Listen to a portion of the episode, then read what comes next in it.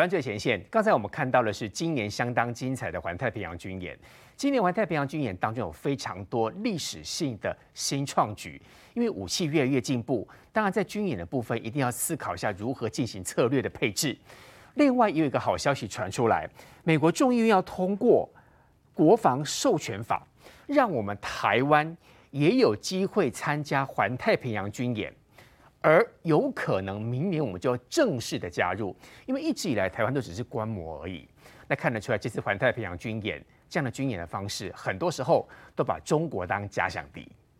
没有错，因为呢，事实上呢，那么在二零一六年以前呢、美国曾两度邀请中共参加环太平洋军演，那中共也真的派出好几艘的这个军舰呢，呃，来到了这个呃夏威夷附近呢，来进行这个军演的。可是这个川普当选了以后呢，他。在当年的这个啊环太平洋军演，先是因为环太平洋军演两年一次，所以他先邀请了中国，后来又追回了邀请函呐、啊，这个让中国非常的难堪哦，因为我先邀请你，最后取消哦，我决定不邀请你啊，又打脸对方，甚至于把整个虽然这次的这个美国太平洋舰队师上将司令啊讲的很好听，说啊我们环太平洋军演不是针对中国啦，不然你是针对谁？你最主要假想敌就是中国嘛？那但是呢，他是很客气的说，还是针对二零二七年。中国可能在台海这个地方攻击侵犯台湾，所以他们的一些科目呢，两栖啊，两栖登陆，还有包括反潜，还有包括这个啊鱼雷轰炸跟飞弹的这个轰炸呢等等啊，都是锁定的。如果万一二零二七年中共有意要攻打台湾的话，那么环太平洋军演这些国家将如何因应就对了。那么环太平洋军演里面有一个非常好看的地方，就是他们会真的把军舰。好，这军舰就是报废的，哈，报废的军舰，美国对报废的军舰通常都是采取把它当做靶船一样，对，要么把它当做靶船，要么就直接把它集成，然后呃降落到海底以后变成珊瑚礁跟鱼类的家，哦，他们都是通常是这样做哦。那么这次也是一样，一样好，提供这个靶船，让世界各国的军舰呢去炸。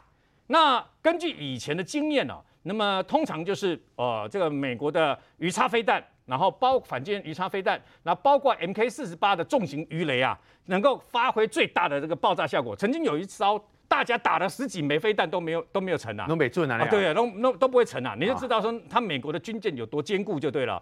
那么也是鱼叉飞弹啊，也是 MK 四十八等等。那好，优点是好处是告诉大家这些飞弹台湾都有啊，美国都有卖给台湾飞弹。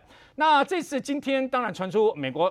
卖给我们的啊一亿八百万美金的这个呃军售，这个军售事实上里面内容就是一些零件呐，就是一些坦克的零件呐，还有一些陆军的相关的个装装备、无线电等等。呃，钱也不多，东西也不多，但问题是那只是一个象征性的意义，因为今年第四次拜登当选以后第五次。不过我要告诉大家一个好消息，就是说啊，那虽然如此，请问一下。等一下，我们讨论到了这个乌克兰，最近乌克兰最夯的是什么？海马斯火箭弹。对，海马斯火箭发射系统，美国总共给乌克兰十二套，事实上现在进去大概不到一半，然后呢，已经把俄罗斯轰掉三十几个弹药库跟一大堆的这个指挥中心，全部被他轰掉了嘛。嗯，所以海马斯火箭系统好不好用？好用。而且他只给他七十公里的火箭炮，还不是卖给台湾的三百公里射程的火箭弹，我们更远哦。我们台湾那么在两年前向美国啊正式购买了十一套海马斯火箭发射系统，跟六十四枚三百公里的火箭弹。如果没有意外的话。那么，因为之前啊，美国政府拜登政府呢啊，通过 M 幺洞九 A 六的这个自走炮啊，那因为他要先生产 A 七，再去生产 A 六，等到交货已经到了二零二六年，他认为等到那个时候，那么这个帕拉丁的自走炮已经变得比较老旧了，嗯，所以呢，后来他们啊扬弃了这个呃军购案，那把这个钱呢、啊，如果没有意外的话，我们将直接跟美国再增购十八套的啊海马斯火箭发射系统，那我们已经有六十四枚了嘛。我预估，如果能够增加到一百二十枚三百公里的这个海马斯火箭弹，我告诉各位，那对共军如果要那么过来集结过来要攻打我们，对不对啊？要不要攻打我们，那么他们一定会在对面先集结嘛，包括部队集结啊，包括重型的这个坦克集结，然后他们的呃动拐五的两栖登陆舰，然后万箭齐发要登陆台湾嘛。这不要小看这一百二十枚，这一百二十枚的重磅的这个火箭弹呢，它的精准度刚好跟俄罗斯完全相反，它的它。做共军也好，俄罗斯也好，也有火箭弹，但问题是他们的精准度都没有精准打击能力，都没有像海马斯火箭系统这么棒。所以，我们有了这一百二十枚以上，我个人认为一定会买到一百二十枚以上哦。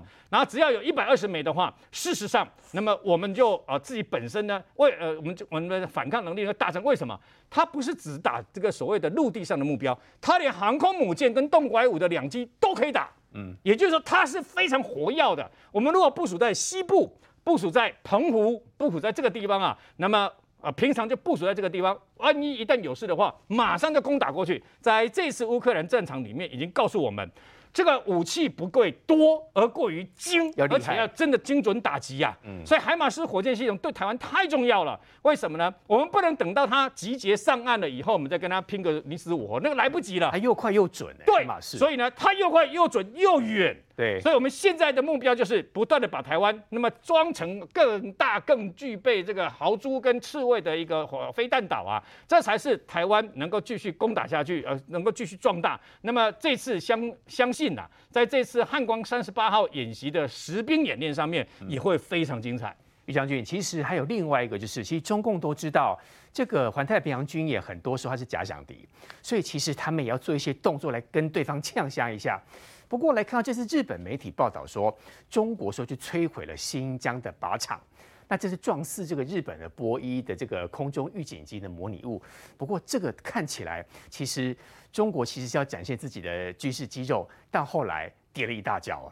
这当然哈，这个一七六七空中预警机，大家说哦，那只是像日本不是？告诉你，这个飞机这种预警机只有日本有，全世界只有日本有四架。四架的预警机，这个预警机里，呃，它的停在静冈，日本的静冈县的松呃滨松基地就四架，它的负责是什么？就是负责中国东南东东海一直到南海之间的近岸侦巡，所以它早就锁定了日本这一款预警机。也就是说，如果中国要武力进犯台湾，第一件事，日本的这个四架全部要打掉。嗯。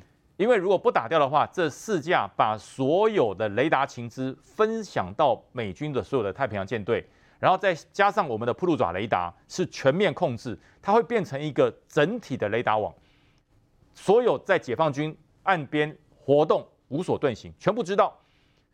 他连个棒球飞起来都抓得到啊，这么精准，棒球都抓得到。所以你说做解放军怎么会没有针对日本？嗯，怎么会说安倍是过于紧张？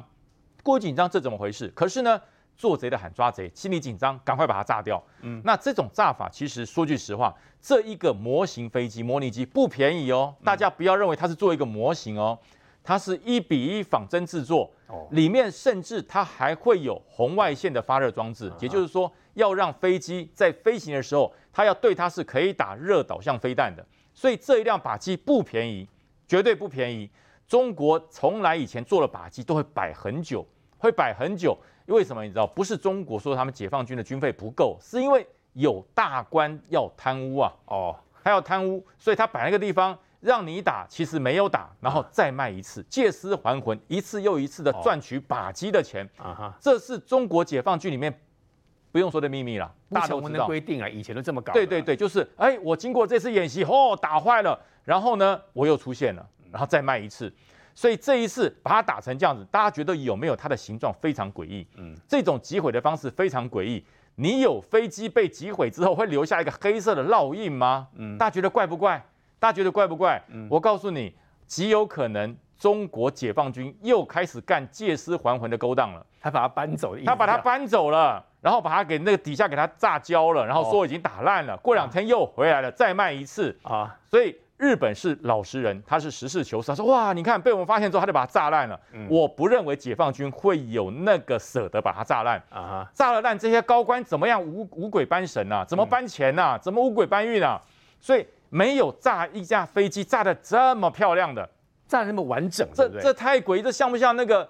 刘德华演的那个那个通天神探狄仁杰那个火焰金龟烧完的那个人形，他应不可能烧成这个飞机的样子，不可能，不可能。哦，所有的飞弹去炸飞机，去把飞机炸毁，怎么会炸出一个飞机的形状？嗯，这不可能啊！灵异事件吗？不可能。所以我告诉大家，大家又被解放军骗了，嗯，大家又被这些贪污的高官骗了。他把飞机可能拖走了。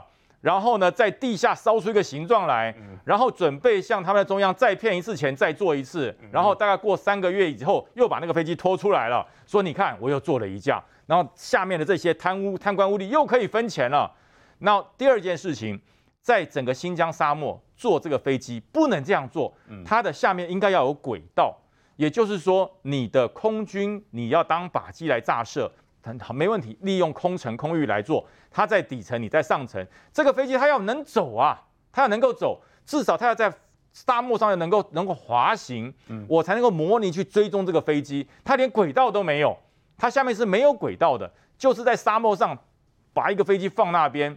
那这表示什么？就是做给上级看，因为上面有要求，下面就要应变嘛。上有政策，下就有对策。我做一架打击，告诉你这多少人民币，好贵啊，然后打烂了。过两天再搬出来，所以日本再去求证，搞不好三个月后他又出现了，他又出现了，为什么？五鬼搬运呢？钱又开始赚钱了。另外讲到哈环太平洋这件事，二零二的两年一次，二零二二结束，下次就是二零二四。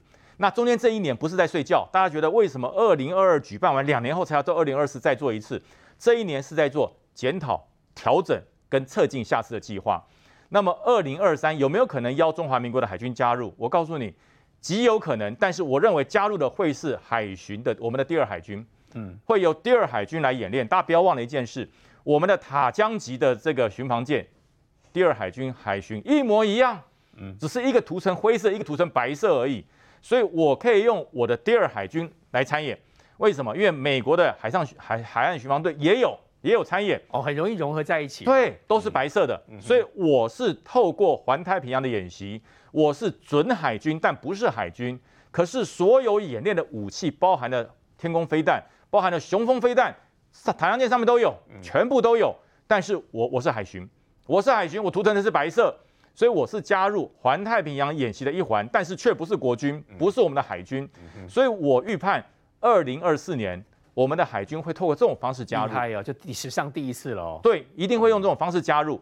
第二个，我们的军队。国军现役的部队不会参加，但是呢，我觉得后备的部队会参加。大家注意到一件事，今年把所有后备指挥部利用七个月来做实验编装，编入陆军来实施。但是呢，他还是后备指挥部。可是我是那那那边到陆军，等到演习的时候，我所有动员的人全部招回来。大家动员有个叫做后退先招，我刚刚退伍一年之内全部招回来，嗯全部招回来。这些人能够配合环太平洋军演一起来演习。可是我不是现役军人哦。我是后备军人，所以这可以巧妙的避掉很多中国解放军或是习近平在那个地方，哎，支支吾吾的，不用理他。我军队没有参演，我现役军人没有参演，我是海巡参演，我是后备部队参演，所以跟作战一点关系都没有。但是呢，这些人回来之后，国军有一个非常好的制度，什么制度你知道？叫做可以再入营。再入营的意思？再入营就是我退伍五年之内的士兵、军官、士官，我可以再入营。所以，如果我今天要选定你两年后要去参加环太平洋军演，我就报退嘛。哦，我就报退啊，报退三个月之后入。再入营回来开始参演，参演等到演习完毕之后，我再恢复军人身份，这样等于是更好哎。这是美国嘞，美国常常玩的游戏。哦，比如说这样做啊，美国常常做。我们在虎口每天看到老美穿着一个汗衫过来，我说：“Sir，退伍了没有？没有，我现在已经退伍了，但是回去我又恢复职务。”哦，那你你来查就告诉你，我是退伍军人，延长专业人士的年限的意思。是，是，那只是一个身份转换。可是美国常常用这种方式来告诉中国大陆，我们是一中政策，我们没有违背。但是弹性无穷啊，所以明年的准备很重要。我相信国防部现在都在做了，所以很多国防部的一些蛛丝马迹，说后备部队要调整啊，我们的兵役制度要做一些协一些一些整训，都是这个原因。所以包含了海巡，海巡为什么要跟海军用一模一样的军舰？只是一个是海巡舰，一个是军舰，大家慢慢就想透了。告诉你，空军也有作为，这边我就不要讲，空军也有作为，都开始了。所以二零二四大家值得期待。你期待可以看到中华民国的部队，我不要讲军人，部队，部队。会纳入整个二零二四环太平洋的军演，但是我们演的不是军演，我不是部队，不是军队，嗯，对，所以我说这就是一个很巧妙的方式。那么中国现在从安倍事件到现在为止，他们都搞不清楚我们葫芦里卖的什么药，我们跟美方有什么协调，因为你是共产国家，我们是民主阵容，你永远搞不懂。其实讲到这个军演哦，双方都在秀肌肉之外，很多时候真的有可能会擦枪走火。我们来看到的是美国跟中国之间的关系其实越来越白热化。这个是美国的海军班福特号在南沙群岛附近进行自由航行任务，其实很明白是要挑战中国的解放军。不过，新芳兄，这个点很特别的地方是，其实他当时进去的时候有被赶哦，不过呢，他再次的跑进去。意思就是我完全不会怕你，我要来，我就是一定要来。呃，他有没有被赶？坦白说，我是打一个问号的，因为他被赶的这件事情比较像是中国在做大内宣的时候发了一篇新闻出来。那为什么这样讲呢？好，先讲一下哈，班福特号它是第七舰队所属的哈，那所以第七舰队呢，等于说在南海的海域呢，他派班福特号到西沙去的时候，这一件事情第一时间中国呢是先发了一篇新闻出来，然后说啊，你看这一个美国的。班福特号入侵中国的领海，然后结果被我们给赶走了。可是问题是我们看到画面上面，你没有看到什么任何两边对峙的状况啊，没有证据。然后你只看到中国自己发的一张照片，然后同时我们也看到当天哦，这个是第七舰队的推特，第七舰队有推特哦，第七舰队发了推特说，发了一篇声明说，我们的班福特号照常执行我们的任务，我们没有遇到什么驱赶的状况啊。而且他说这个。看起来呢，我们的班福德号这个中国也没有能力阻止跟驱赶我们的班福德号，我话腔很重哦，这是第一次哦。结果你可以看到，第一次完了之后呢，他等于第二次再来一次嘛。第二次为什么再来一次？第二次就是告诉你说，我就算再来了，你也不能把我怎么样。为什么不能把我怎么样？因为美国就一贯的主张，在这个地方的海域，它就是一个拥有无害航行通过权嘛，它是一个国际间大家都可以走的。所以你凭什么赶我？然后凭什么说走这条海域，我要先通知你？没这回事。所以美国的动作是很清楚的。那美国动作更清楚的，其实在后面有个很大的底气，就是环太平洋军演嘛。那各位不要忘记了。美国第七舰队在这个地方，但是环太平洋军演上面有它有好几个指标的意义，在这边我光是讲四点，你们看到一个指标的意义。美国这次的环太平洋军演，第一个指标意义是它的办理的规模是史上最大，二十六国参加。那为什么要这么多？其实他跟你讲得很清楚，环太平洋军演的这个总司令他就告诉你说，他们担心二零二七的时候呢，这个中共真的会武力进犯台湾，所以他们要预做准备。话讲得很明啊，所以这是第一个部分你要注意的。第二个，它还有个史上第一次，因为刚刚于将军有说为什么要两年一次？因为他隔年他必须要做检讨，他要做一些调整。那为什么要做调整？你知道这一次有什么重要的意义吗？这一次的环太平洋军演是史上第一次无人舰搭配有人舰的大规模的进行。什么叫无人舰？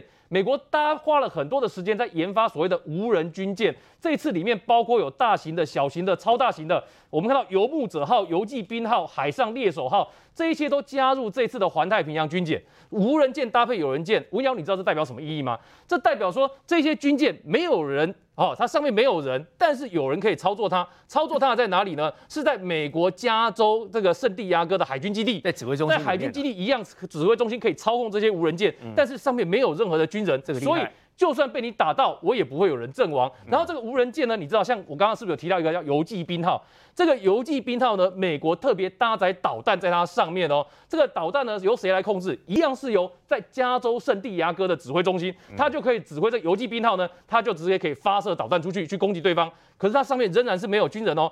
所以这就是为什么相关的新闻解读非常的清楚，它告诉你说，无人舰的好处是什么？第一，我不会有人命的损失；第二，我的舰队要出击的时候呢，最外面那一层是不是最容易受攻击的？最容易受攻击的，我就把无人舰队部署在外面。你的反舰飞弹打的时候，你很容易打到的是无人舰，但我不会有人命的损失嘛。然后对他们来讲，他们还可以做这个先锋的用途。所以战术上怎么去使用？诶，这一次的无人舰搭配有人舰去进行了之后呢，这就变史上一次很重要的实验哦，而且是大规模的实验。所以这是一个重要的指标。那第三个重要的指标是什么？有一个国家，大家都在看说哪些国家搭配美国在进行环太平洋军演，对不对？所以你看到澳洲派了坎培拉两栖攻击舰来，印度也派来了，印度也派来了这个一个隐身护卫舰。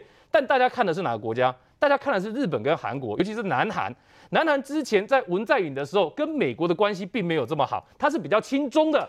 可是在这一次换了新总统，换了尹锡悦上来之后呢？南韩现在做法呢，要表达说我南韩要在跟美国的关系要修复，我南韩在印太战略里面要有明显的角色，所以南韩这次派出来的规模也是十七年来史上最大。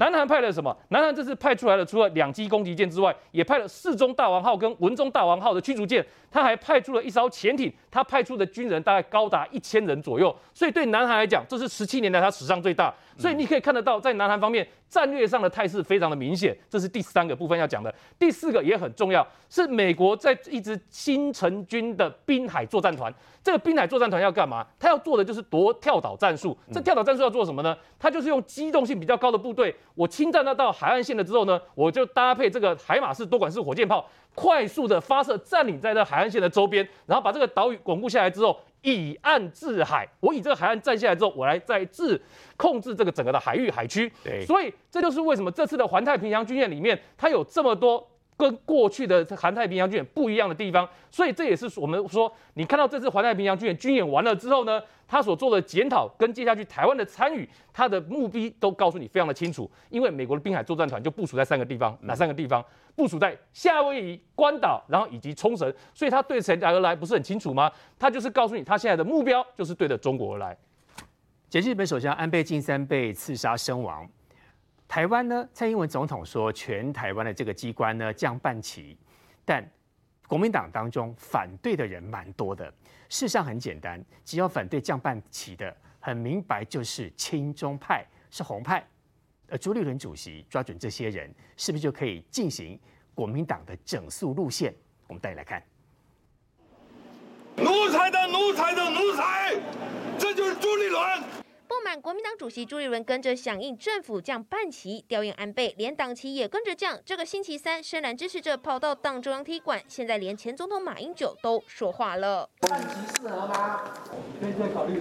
马英九这句可以再考虑，难道也是对朱立伦降党旗做法有意见吗？因为除了深蓝支持者不满，连前主席洪秀柱、战斗蓝发起人赵少康、孙文学校总校长张亚中也认为这是践踏党格、愚昧投机的做法，伤害支持者的心。但朱立伦不甩，更计划八月出访日本，不排除参加。安倍的国葬本来就安排主席访日的计划，但是这个访日的计划必须看国内的这整个选举的节奏，还有疫情的情况再决定，所以不见得是呃八月份，这个日期还会再调整。安倍晋三前首相要举办国葬，他日期确定之后，国民党这方面也会再决定呃派出席的人选。朱立伦会不会参加安倍国葬？国民党是两拨千金，但这回蓝营敢大动作哀悼安倍，就是因为安倍的外祖父岸信介在一九五四年支持蒋介石反攻大陆，成立反共联盟，当上首相后就组织日华合作委员会。一九五七年和一九六七年更以官员的身份访台出席我国国庆，当时报纸还记载蒋介石设宴款待岸信介。朱立伦有日路线清晰，积极向中间靠拢，却引发国民。党陷入路线困境。这件事情哦，这个台湾降半旗，很多国民党的人有不满。我们很明白看哦，举例像张亚中啦、赵少康、洪秀柱出来骂的啊，就很明白就是跟中国很好的嘛，这样分辨就对了哈。不过我很好奇耶，前总统这个马英九说可以再考虑。是什么意思哈？不晓得，可能要把他可能再把它升上去。什么意思？半旗再把它再把它升上去，干什么？因为已经都降完了嘛。哦、我觉得国民党现在其实就面临一个很矛盾的状况哦，就是呃朱立伦所掌握的党中央其实一直想要往中间靠，但他们有一群人一直就是要把朱立伦往这个深蓝往红色。靠哦，那张亚中、赵少康，包含洪秀柱，这一些都是嘛。因为安倍晋三对台湾的友善，其实包含台湾在发生天灾，包含台湾在面对中国的威胁等等的部分，其实是让台湾人民非常有感的。我在这个礼拜三的时候，其实也到这个呃交流学会去这个。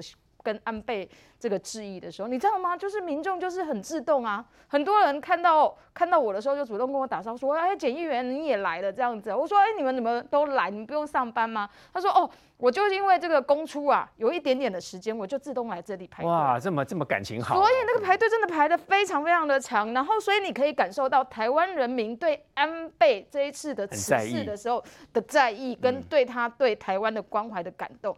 那国民党身为一个最大的在野党，当然也要对这样子的一个呃世界的呃重要的这个呃领袖的离世，也应该要表现自自致哀，然后也感感谢他对台湾的关心。我觉得这是理所当然。吼，但新党也就算了，新党因为他就是理所当然，他就是统一党嘛。吼，那所以他们这个一定是站在中国的立场帮中国讲话。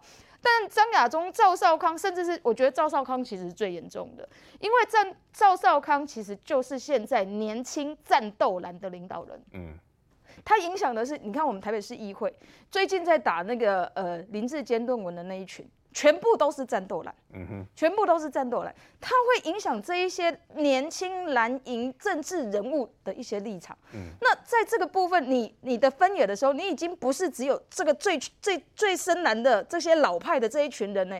包含年轻的国民党的中生代，或者甚至新生代的政治人物，也受赵少康影响。那你国民党如何要从你如何从这个最极端的部分拉回来呢？嗯，我觉得他们现在的拉扯是非常非常的的剧烈的啦。哦、嗯，所以我觉得呃，安倍晋三的辞世看得出来国民党的这个矛盾呐。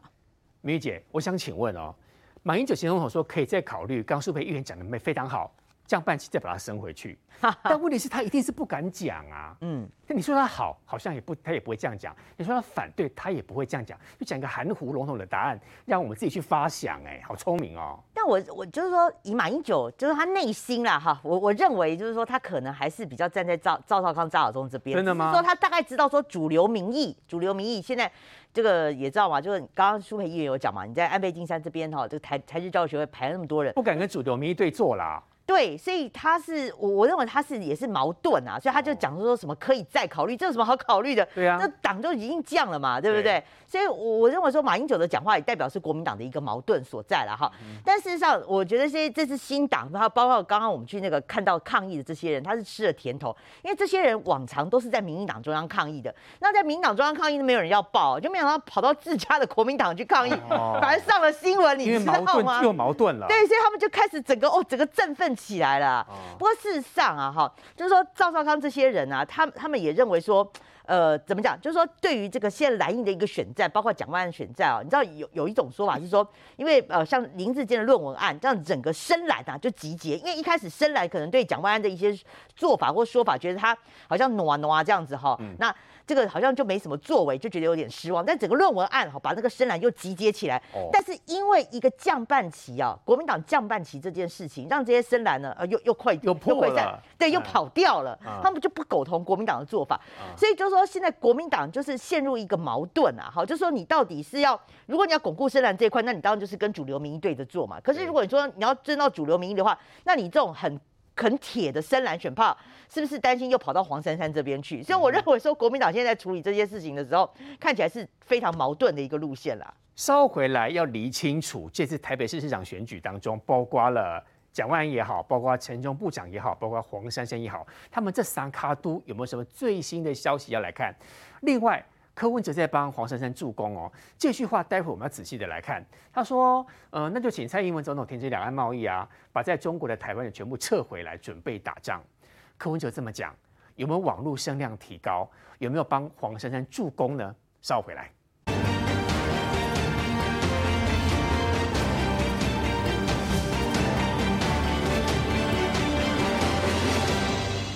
我们来看选举啊，台北市市长选举，三脚督其实一直以来都是非常激烈的地方。当然，前中部长这边还有这个黄珊珊、蒋万安这边，我们先来看黄珊珊背后的这个柯文哲，这句话到底会帮到民众党吗？会帮黄珊珊加分吗？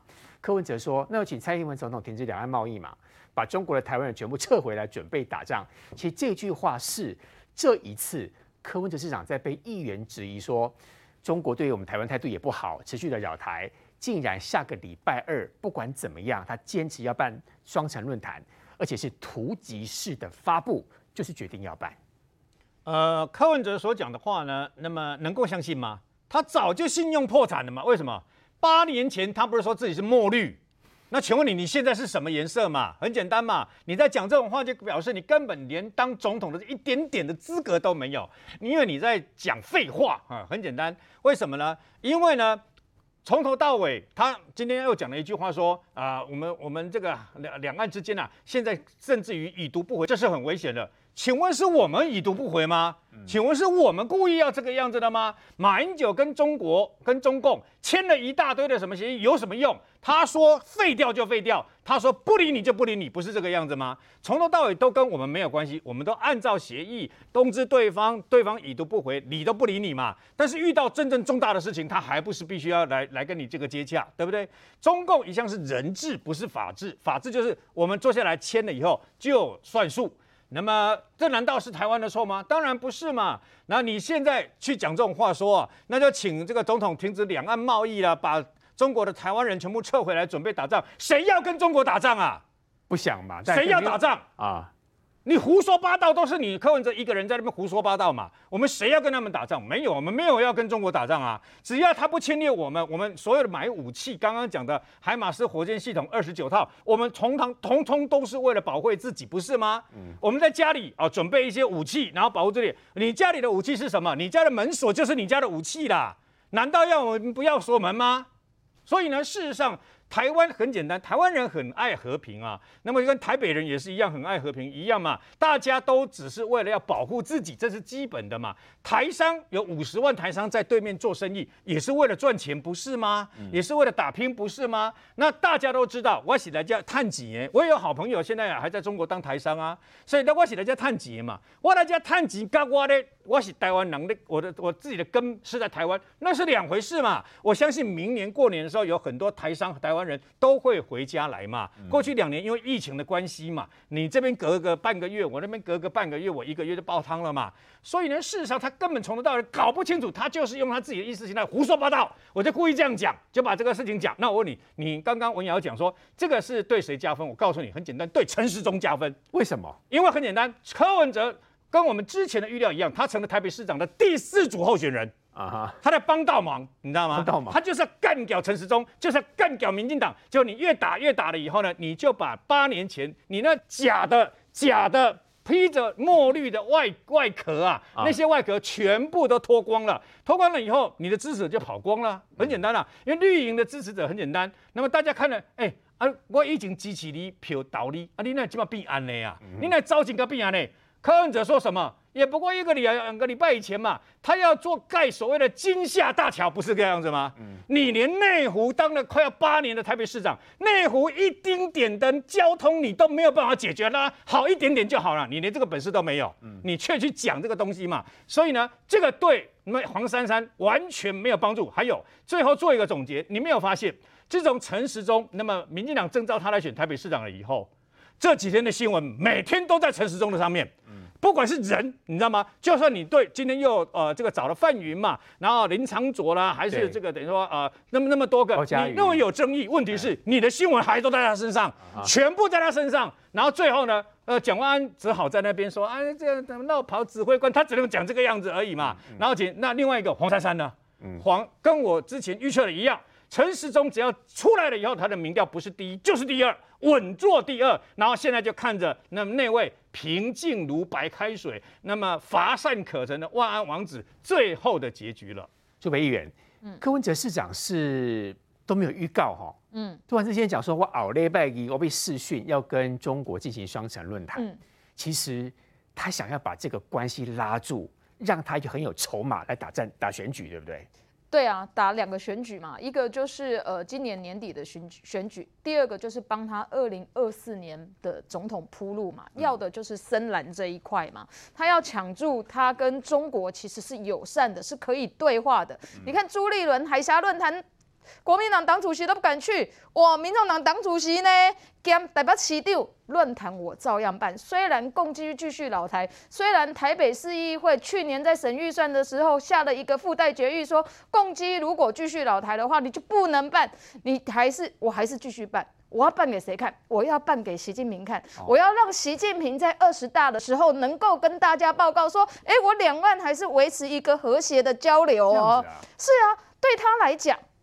对他来讲，年底的选举，其实黄珊珊要抢的票是谁的票？很简单，就是蒋万安。嗯，哦，绿营的票，因为柯文哲跟黄珊珊处处找民进党麻烦，处处找陈时中麻烦，在鸡蛋里挑骨头，防疫的部分讲过的事情，处处为难中央之外，还处处说谎打压陈时中嘛。嗯、那你这样子的人，你怎么可能去抢到绿营的票？一定抢深，一定抢蓝营的票。蓝营的票能够挖得动的。现在浅蓝差不多都在黄珊珊这边。如果黄珊珊能够继续松动比较深蓝的，一抖一啊，吼，所以柯文哲你知道吗？我在七月十一号的时候曾经下了一个便签，问柯文哲说：“哎，你们双城论坛什么时候举办？”他就回我一个文，就是说：“哦，我们比照前两届然后视讯举办，但吼谈洽谈筹办的过程还在讨论当中。”结果无甲七刚。下个礼拜二就要办，啊、所以你就很奇怪嘛？故意不告诉你啦？是吗？你为什么？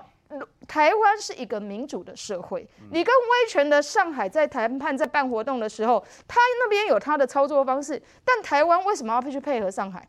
你的老板是谁？你的老板是台北市市民，哎，监督你的是台北市议会议员呢。你不向议会报告，不向人民负责，你跟中共配合，你跟上海配合，这台湾人民怎么能够接受？而且我要告诉大家是。柯文哲为了办双双城论坛，真的处处被这个这个矮化，被吃豆腐。大家还记得吗？二零一七年的双城论坛，那时候讲稿搞出一个两岸一家亲。柯文哲那时候回来之后谢责嘛，谢责说：“哎，我讲稿机其实已经有给中央啊，中央看过没有问题，怎么我会去讲了之后就大家来打我？后来根本没有讲稿啊，根本没有讲稿这一件事情啊，对不对？你看他就说谎了。上去年在办的时候，龚正。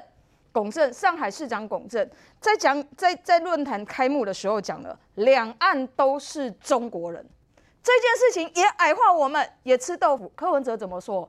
啊，不然你要叫我去改他的讲稿哦，你要叫我跟他打架，我们是来交流的嘞。所以你看嘛，柯文哲为了维持这样子的关系，为了他可以在这个两岸论坛上面，他能够作秀，他是处处在矮化台湾来配合中国，只为了自赚取自己的政治力。我觉得真的很没有办法接受，尤其他昨天居然讲说啊，不然总统把飞机打下来啊，哎。柯文哲柯市长，你身为首都的市长，你知不知道你这样子要讲的这一句话是要开战吗？你现在主张首都市市长是主张共机在老台，我就要打他下来，我就要开战吗？你要一点国安概念都没有，众人哦，真的是已经让他们台北市长真的太多了，还在那边笑想要当总统，真的笑死人了。于将军，其实如果按照刚刚苏培议员所说的，每一次双城论坛当中，台湾其实都会被吃豆腐，这一次应该也会再被吃一次豆腐哦。这当年为什么开始两岸要交流，就是要去除武力的武武装对立，大家慢慢走向对等和平，然后我们两岸不要打仗。当时交流的目的在这里，可以透过文化啊，透过学术，透过经贸的相关交流。当时我们的架构是定在这样，可是现在，请问？中国什么时候把台湾对等过？矮化你，不准叫中华民国，不准出现国旗，对不对？你要随便讲就是台独，这叫矮化你嘛？第二件事情就是呢，他什么时候有放下武力犯台？没有。军舰越做越多，飞弹越飞越大颗，对不对？战机越做越强劲，他什么时候是以放下武力和平？没有。所以这几年的和平。交流叫做零分形式而已吧，完全零分，变成中国的统战样板哦。就你看，他，他本来就是我们的岁寒的呀，哦，它本来就是我的一部分呢、啊。跟中国的民众说，我们有在沟通、啊。对，你看，我不让他拿国旗，他也没意见呢、啊。我不叫他不讲中华民国，他就不讲中华民国啊。这样子啊。我叫他不讲总统，他就说领导人啊，哦、对不对？我说你没有副总统，是台湾的 number two，就是台湾 number two，他永远不会给你讲正式的名称。这交流什么？这已经失去了交流的目的。然后柯文哲这句话我解读给大家听，他是什么意思哈？他因为人家说，呃，以前讲过啊，双城论坛如果大陆持续威胁我们，给我们敌意，我们就不要谈。他的意思说，他什么时候给我们敌意了？啊，那飞机飞到 ADI 就算不算敌意？啊，叫陆委会解释。那说错话怎么办呢？他就开始讲，好好啊，那叫总统把所有的贸易都停止啊，然后呢？哦把中国的台湾人全部都招回来啊！准备打仗，他跳针嘞！这就像什么，你知道吗？就像是我们遇到了一个黑心商人，正在恶意哄抬物价，米也涨，油也涨，肉也涨，然后我们就跟政府，就跟柯文哲，你是市长嘛？哎，包市长啊，肉肉也涨，米也涨，油也涨，处理一下嘛。对，处理一下，不要这样涨嘛。我们合理的涨价可以啊，这是黑心涨价啊。柯市长就讲什么？啊，不要吃饭嘛，你嫌贵是不是？不要吃饭啊。哦，啊，嫌油贵，不要买油啊。这不是解决问题的方法。嫌嫌肉贵，不要吃肉嘛。嫌贵嫌贵，不要吃嘛。这就是这个意思。他不是要解决问题，他是在呛虾。他是在呛虾，你不要以为他说，哎，准备打仗是在跟中国大陆呛虾，呛你丢这个问题给他啦，在跟跟他讲问题的人呛虾，就议员提出来啊，你打仗啊，你要不要打仗？对啊，那你就把生意都叫回来，不要做生意啊，对不对？全部撤回来啊。他是在跟议员呛虾，他以为用这种方式中国会很爽，他以为用这种方式中国的领导人会说，你看，嗯，柯文哲不错，有吗？中国有很爽吗？一点都没有很爽，没有，没感觉。对，中国领导人说什么？你要打仗啊？嗯，来呀、啊，来呀、啊！这家伙想当总统，这还得了？所以柯文哲，你不要把自己当成天才。我讲哈，我们是平凡人，我们是一般的人，所以我们做任何事情要经过计算，要经过规划，要经过策策策策划，我们才会做出一件事情来。他是天才啊，拈手可得，信口说来了，你知道吗？所以这种天才哦，真的会害死大家。所以中国也知道了。遇到这么一个天才，那真的是天才。天才不要把全中华民国人民丢到棺材里。稍后回来，台北市长选举当中，我们看到陈志忠民进党这边很多的战队逐渐的出现，但蒋万安这边好像一直找不到人，怎么办？稍回来。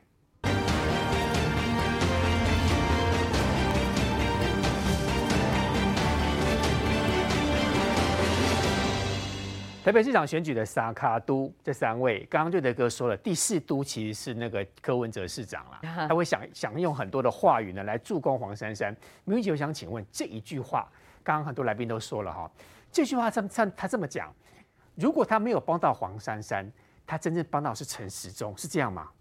我认为。柯文哲现在有点变成黄珊珊的猪队友了啦，哈，因为他帮双城论坛这件事情，其实对黄珊珊来讲是非常尴尬的，他是置黄珊珊于尴尬的境地，耶。因为你看去年柯文哲也是坚持要办哦，但是去年黄珊珊就没有出席哦。那你说共机扰台这件事情，如果他硬要说什么去硬凹啦，什么跟陆委会啦，哈，要要申请，就是说到底这个共机扰台到底是不是扰台？那你就叫黄珊珊去问他哥哥啊，他哥哥是参谋前参谋总长黄曙光，哎。共机这样子每天飞来飞去，还超呃还飞越了海峡中线，这不是扰台，什么是扰台？所以我认为说他这件事情确实给黄珊珊带来很大的一个尴尬啦，哈。那坦白讲了，就是说。你看黄珊珊这一次为了避免尴尬，所以呢，他就开始讲说，哦，因为这次双城论坛本来是蔡炳坤，哦副市长要来办，就这个蔡炳坤哦，就因为生病了哈，所以就现在有彭正生来负责出席。所以黄珊珊现在的做法就是想办法，我就不出席，我切割，好尽量避免这个话题。黄山切割啊？对，他就他就不要出席这件事情，跟我无关呐，连办都跟我都我都不是我在办呐。所以我认为说他现在的态度是要这样了。所以我认为说，现在柯文哲讲的这些话哈，其实还是为自己选总统来做铺路了，但是事实上他把黄珊珊置于一个非常尴尬的一个处境了哈。那回过头来，你就讲到说现在撒卡都嘛，对不对？我我觉得我最近听到那个蓝营啊，他们自己在讲啊，风现在是北北逃啊，北北北桃这三人组，就侯友谊、蒋万安跟张善政。封他们叫做躺平三人组啊，什么意思？就多躺平啊！就是躺平。你看侯友谊到现在都还没有，都还没有接受征召哦。好啊，更不用讲竞选团队，他还讲说他两个礼拜前选前两个礼拜再来请假就好了。Uh huh. 请问张善政有在选吗？没感觉呢，好像没感觉，没有新闻呢。他是里面起跑最早的，连竞选团队都没有哎。那你更不用讲说跟什么邱毅胜啊、吕玉玲啊什么这些来整合都没有。你说的躺平是没有声势啊，而且更尴尬的是说。连台北市的议员哦，全部通通都跑去打林志坚的论文，结果张善政呢，一直到前天哦，才去接受联合报专访，才出来讲这件事。所以大家说，大家都问到张善政说，张善政今晚我哥有有在选吗？这是选举吗？对，那所以躺平三人组，那当然讲到蒋万安，蒋万安也是躺得够平的啊。因为你看这个，这就是说他也是起跑最早的。对。但是竞选团队，好，你不要去笑什么高嘉宇，你自己竞选团队，你现在也是没有人呐。是水波浪哈。其实就我了解了，他一开始最早的那个竞选总干事，他是。是要找吴碧珠啊，就吴碧珠不要，后来找了李彦秀，李彦秀也不要嘛。哦。那最后没办法，最后请了一个林奕华，他请了林奕华还是有问题哦，因为他的锁定是林奕华是所有的这个台北市的立委当中是年纪比较轻的，然后形象比较这个温和的。问题是你台北市还有两个资深的立委，哎，你还有费鸿泰，还有赖士葆，哎，所以你找了林奕华当总干事，那你把这些老将至于要置于何地嘞？金华兄，你怎么看这一局？其实你可以发现，对蒋万安来讲，他其实最大的威胁就是在于说，今天这个柯文哲跟黄珊珊，柯文哲现在的开炮，我认为他就是帮黄珊珊去抢蒋万安深蓝的票，这很明显啊。抢深蓝的票。对蒋万安来讲，你知道，其实对于深蓝来讲，谁骂民进党比较好听，他就支持谁嘛。嗯、可是对于深蓝来讲，蒋万安讲话，其实他就会觉得你讲的就是听起来就软趴趴啊，就不是很有力啊。而蒋万安自己为什么会处于这个状况，是因为他现在哈，一方面他又希望得到中间选民的青睐，但他也不希望他丢掉这个深蓝的选票，嗯、所以呢，他怕他讲的。话太重，中间选民会不买单。哦，但是呢，你不讲重的话，啊，深蓝选民也不买单。所以现在变成由柯文哲出面帮黄珊珊来这个打这个深蓝选民的这个诉求嘛。Uh. 所以你去看柯文哲讲的话合不合理？一点都不合理。但是他故意讲这个话，就是迎合中国想听的话，迎合深蓝想听的话嘛。对，他才还会告诉你说，啊，要不然你就贸易你都不要好了，uh. 要不然你就要陆委会去定义扰台好了。哎，各位，扰台这个定义需要陆委会去定义吗？全世界都知道中国在扰台啊。那不然你至少要选总统的人，你去看国防部上面的军事动态。